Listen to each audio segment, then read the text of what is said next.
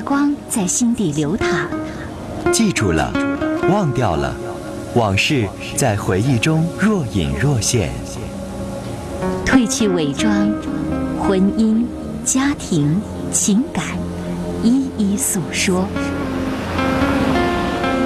来吧，走进这里，电波里的心灵小屋，一起聆听城市夜晚最真诚的声音。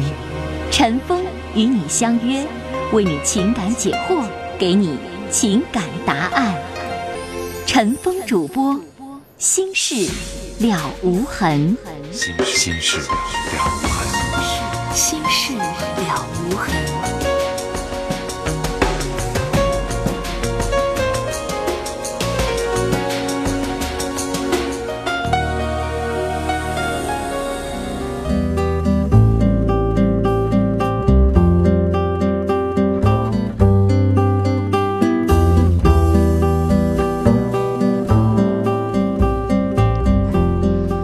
朋友，晚上好，欢迎收听《心事了无痕》节目，我是主持人陈峰。今晚的导播呢是佳龙。以下的时间，欢迎您通过电话和短信的方式来参与到节目当中。婚姻、家庭、情感、生活遇到哪些烦心事儿，走进我们的节目当中，一起来聊。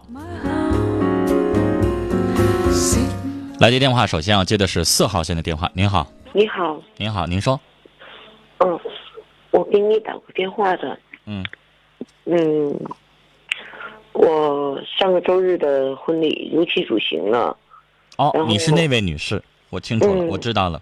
嗯嗯，就是说，你为为了他的面子，也为了你自己的面子，把这个婚礼继续进行了，完成了。嗯，呃，对，是这样的。嗯现在呢，谈到离婚，然后他不同意，现在就是死活不离。嗯嗯，现在闹到我们家，我现在连家都不敢回，我现在在酒店，我现在弄的你干嘛在？酒店呢？他赖着你的房子不走啊？他在我们家，就是说，哎，我我现在就不理解他的做法，他什么意思？就是不想离婚，想和我好好谈一谈。嗯，女士啊，如果你不想谈了，你下定决心要离婚的话，这事儿完全交给律师去处理就行了。你连几十万块钱钱你都不在乎，打个官司，我相信你不会心疼的。给律师那点钱你也不会心疼的，交给律师处理。他有什么话跟律师说？其实可以，因为女士，如果你要在旁边听的话，我怕你的心会软下来的，是吧？啊现在就是这样吗？他现在就是讲，可不可以？就软磨硬泡呗。嗯，可不可以不离婚？嗯，可不可以？其实这就是他的计划，他就是先稳住你了，把婚礼举行了，然后接下来就软磨硬泡，一个人慢慢哄呗，这就是他的想法。那接下来实际上就看你了，因为女士，你应该清清楚楚记得咱们两个人上次，呃，到现在为止咱们通的这是第三次电话了。对，你会清清楚楚的记得那个女人曾经在电话里边说，不管你这、跟那个男人说，不管你以后你怎么做，你娶谁，你怎么结，我都誓死要搅和到你不安宁。那女士，你想，那那句话应该时刻提醒你，你稍微一心软，那接下来你就一两脚踏进这个罗烂事里边了。本来咱是清清白白一女子，搅和到这个事情里边，咱们是被动的，咱是不知情的情况下搅和进去的。那女士，咱们那天已经聊得很好了，您现在有点动摇吗？您要一动摇，这事儿又复杂了。哎呀，现在我也不知道怎么弄。其实女士，我想告诉您哈，心里话啊，嗯，您说，嗯，说放下真的舍不得，但是说这种状态，以我从小的这个家庭观念也好，受的教育也好，我没有办法接受。就是说，他到家里面来，嗯，然后就跟我讲，他在那边有公务员嘛，他不做了，然后我们两个人去南方怎么样？就是说，他所说的话，我一直都在听，要说动摇了吗？我动摇了，但是我觉得有些东西是我原谅不了的。嗯，但是我现在又挺难割舍的。现在是这样的，他在我们家呢，就是说我父母的态度呢，就是说，只要我女儿想怎么样，我们全都依着她，因为我们家就这一个孩子，这是我父母的态度。然后我我表哥也给他打了，在我们家，当时乱哄哄的，我就我就跑出来了。然后呢，就是说他就讲说那个女人要多少钱，然后当时我们家就说要多少钱给他，但是你能保证给完他钱他不再来闹吗？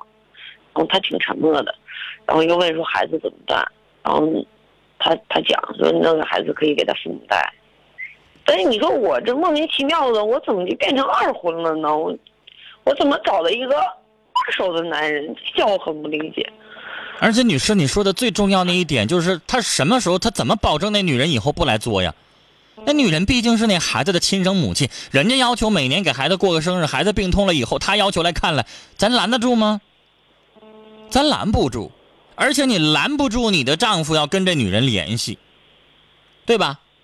以后孩子上学了，孩子遇到问题了，他们俩是不是得通话呀？现在这个女的提出一个要求，嗯，给五十万，孩子给他，女士，从此以后不再联系。女士，这钱得出在你身上，你自己想啊。他们家有这能力给，咱凭啥给他五十万呢？他们家有那能力给，欠完了钱或者是怎么样之后，女士，你们俩一点关系没有吗？你们的生活质量不下降吗？而且就像你说的，给完了钱他就不作了吗？给五十万，搁这女的的性格作下去的话，给五十万我还想要一百万呢。你们过得越好，他就越誓不罢休，你信不信？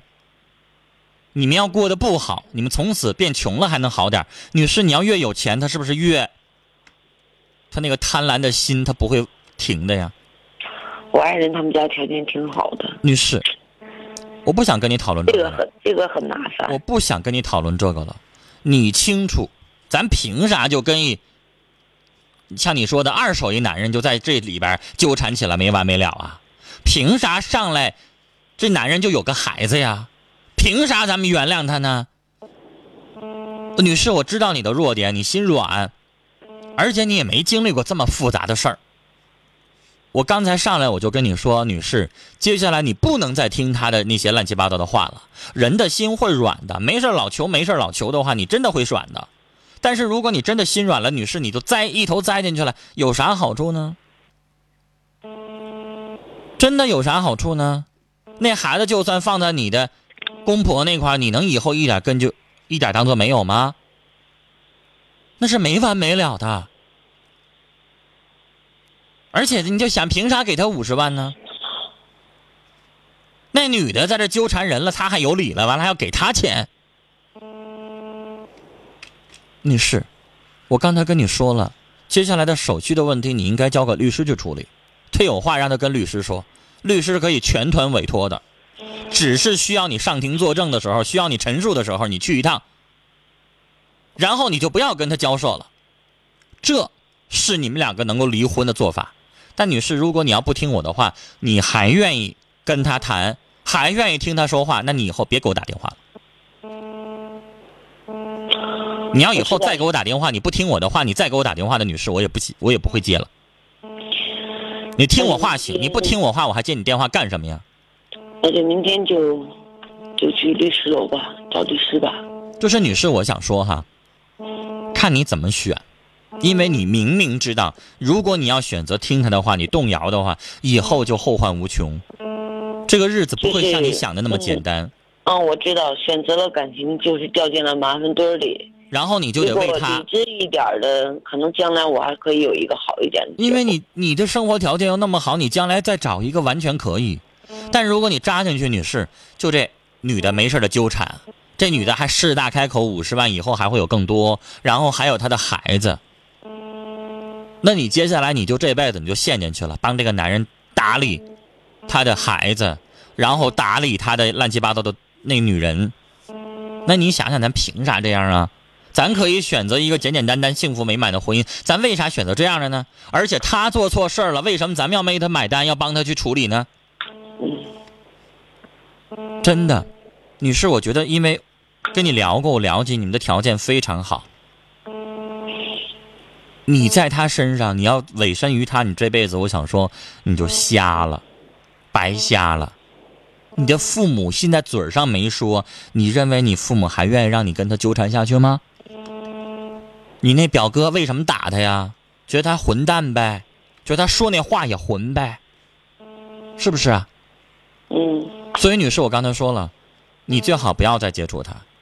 他做这所有的作的这个目的，都是为了让你那边动摇，交给一个第三者去处理。我一开始就以前两次电话，我就主张让你交给第三者去处理，交给你的父母，交给别人，而你不要管，就是因为你是当事人，你下不了决定，好吗？嗯，好的，谢谢你。聊到这儿，女士，再见。这位女士的事情，我想最近一直在听我们节目的听众，您会一直记得。她第一次打电话，婚礼前一天，有一个女人带着孩子找她的丈夫。之后这件事情牵肠挂肚，让听众一直记得。而第二天我们再接到电话的时候，这位女士跟他做的协议是什么呢？为了双方的面子，婚礼继续进行。然后婚礼结束完了之后，两个人分道扬镳，办离婚手续。我就猜到这位女士啊，因为她是软弱的，她不会那么简单就把这件事情处理完。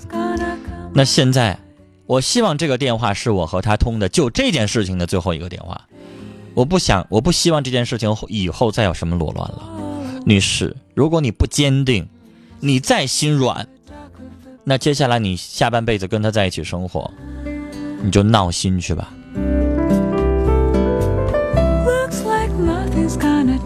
来，这件事情我们听友哈，如果您前前后后的事情您都听过的话，欢迎您发表您的意见。来看短信，幺三六五的听众说，耿德红，时隔数年没有你的音讯，非常想念你，不知道你换到那个医院工作了吗？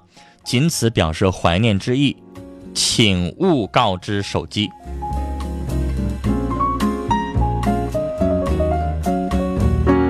八零二零的听众说，我一听到离婚这个词儿，我就会不理解，婚姻为什么不去认真对待？现在的社会有多少九零后因为家庭分裂走向堕落？我理解你的这份愤慨，但是，真的并不是每一段婚姻都能维护好。有的不负责任的，我们当然应该让他把婚姻的责任扛起来。但有一些事情，我们节目当中遇到的家庭暴力了，这样的事情是没法忍的。有婚外恋了，没事左一个右一个的，也是没法忍的。这种情况，不归于对方对婚姻不负责任，归于有一方实在是做人做的太人渣了。来接电话，我们要接的是二号线这一步。你好，喂，你好，你好，李阿姨，您好陈，峰。嗯，哎呀，我我吧，我刚才听那个女的来电话吧，呃我我挺着急的，都急得我不行了。本来吧，那天你都和他说的挺好的，你说这个男的吧，本身他就是个混蛋，又骗了他感情，又骗了那呃，在这里搞些欺骗的活动。你说你还为啥还要跟他呢？我是这样想的，你说找啥样找不着？我意思别跟他俩扯了，当断必断吧。你要当断不断，必遭其烂。你说天涯何处无芳草，找啥样的不行，非得跟他趟那个浑水啊？嗯，所以说，我就劝那个女的赶紧和他那啥。如果他要再这样，你说都跟他牵肠挂肚的。嗯，你说结果他现在一有点心眼了，正像你说的，他应当应当吧找啊、第第三个人别人去处理，他就那啥就跟干脆跟他死心得了。我就是这个观点。好，另外，陈芳啊，我还有个要求，我和你说说行吗？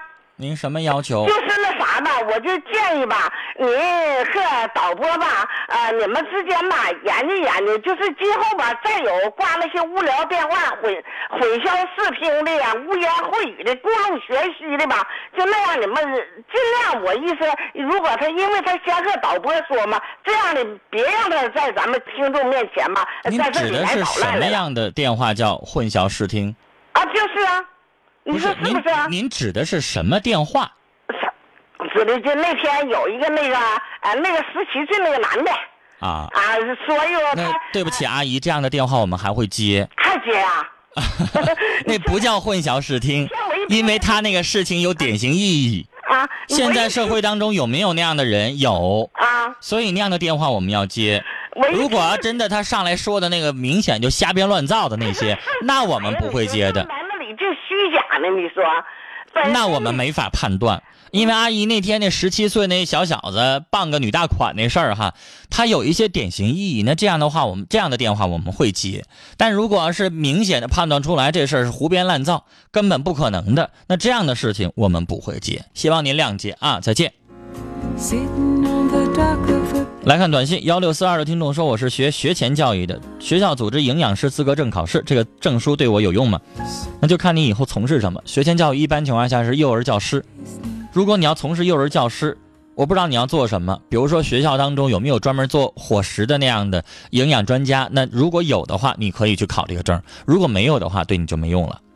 比如说你你上学校你要做音乐老师，那营养师对音乐老师有啥用呢？来接三号线这一步，你好，哎，你好，你说。你好，陈峰，我想说一个事儿啊，是什么呢？就是我和我媳妇儿吧，结婚十年了，有个孩子十岁。嗯。那个前段时间怎么的呢？就是俺俩一开始住结婚时候住的是平房，住平房，现在后期呢，我媳妇儿想买楼，嗯。买楼完了上我媳妇儿家，嗯、没有那些钱，完了想上我媳妇儿让我老丈母娘家买借钱，嗯。借钱呢，完我老丈母娘说借钱行，那意思，嗯、借钱完得写他名儿这个楼，俺俩就因为这事儿打起来了。嗯，打起来了呢，他把他要借多少钱啊？借，嗯，借八万，那房子多少钱？那房子十万，那你这不开玩笑吗？你让人家拿百分之八十，那我是想借，我也不是想要要他钱。那你你借太多了。那你觉得？你就想买一房子一百万，你管人借八十万，这像话吗？啊，你这借太多了。那人家提出来这房子写人家名，人家也没啥。那你可以跟他说，你写人家名，那那我这钱就不还了。这是这是商量之道，是吧？啊，因为确实你借太多了。你说你要十万块钱的房子，你借三万，你别超过五万，都明白。那你要借八万，这等于房子不人家买的吗？是不是你这么说，反也是。那你还叫烦也是吗？你想想，你拿你借多少呢？你借太多了。啊，嗯完俺俩就打起来了，打起来是咋的呢？嗯，他把他人喊来了，完了那个我也喊俺家人了，嗯结，果把那个我弟和我妈就都打了，连我俺三俺家人就都挨揍。他喊什么人来啊？嗯，还有我小舅子和他舅还有他他姨他们。那你怎么不报警呢？嗯，当时没寻思能打起来，后儿一开始唠的挺好的，后是后期完打起来了。那你说你不报警，然后这么打出来，以后这日子还咋过呀？对啊，俺俩现在就是没法过了，完了离婚了，现在。嗯，你当时你要报警了，这件事情没打那么严重，警察给拉开了，还能够好一点，明白吧？啊，那都这样了，还咋过呀？没法过了嘛，完后期有一些别的也事儿在里头，完整。那你要问我啥呢？我就是咋的？我现在就是说怎么的呢？我想复婚，复婚呢，我媳妇还复啥？婚呢？都已经闹成这样了，连你爹妈都挨打了，还复啥婚呢？那你说那意思就那么地了？那我要是上去把你扇十个嘴巴子，把你扇的不行了，然后回过头来你还想跟我做好哥们儿，那贱不贱皮子呀？我倒不是别的，我就是因为俺家孩子，我挺那啥的，放心不下。那你当时你咋做那事儿呢？干啥大大打出手啊？我还没出手，他们都给我揍了，不是说我。那你报警啊！嗯，你不报警，然后你们还手，这大打出手，这这两家都闹成这样了，完了还要复婚，复啥婚呢？有脸面再见面吗？你看他你不恨呢？我其实俺俩感情都挺好。你以后你见你那小舅子，你不想揍他两下子呀？他把你爸妈都打了，对我都不恨别人，我就恨他家人。现在他还挺恨俺家人的，整的。那还过什么日子呀？能有好吗？你瞅我不顺眼，我也瞅你不顺眼的。哪天你要跟你媳妇再打起来的话，小舅子又冲过来了，我这咋过日子呀？现在我就是舍不得孩子。跟孩子没关系。你要想把孩子照顾好，你以后再娶一个孩子，现在也小吧？十岁了，那你把他娶回来，孩子就好啊，啊，爸妈没事老掐起来，孩子就好啊，啊，当着孩子面儿你说他不好，他说你不好，娘家骂婆家，婆家骂娘家，这孩子就好啊。我一点不觉得那样孩子在那样的环境当中长大好，而且你现在想，你俩能过好日子吗？你俩能幸福吗？我觉得你俩能不打起来就不错了吧？没有隔膜。能没有隔膜吗？你瞅他不来气啊？嗯，你哪天我估计你哪天喝喝酒了，喝稍微多点，你非得跟他掰扯掰扯这个道理，啊，你凭什么让你弟弟打我爸妈呀？凭什么打我呀？管你借钱不愿意借拉倒呗，凭什么打我呀？你哪天你会不会憋不住这个话，你就问他呀就？是很生气是咋的？你借借就借，不借就拉倒呗，没必要说整的，毕竟是一家人，整这烂招事，整的我可闹腾。行了，现在要分析有有错的话，你们双方都有错。你就算警察上派出所之后，那得各打五十大板。只要你们相互动手了，现在呢不是分纠分这个是非责任的时候，都已经闹到这么一个大打出手、不可开交的地步，别再想复婚了，我觉得不太可能。啊，嗯，行，过好您的日子，想照顾孩子，用别的方法，啊。好，聊到这儿了，再见。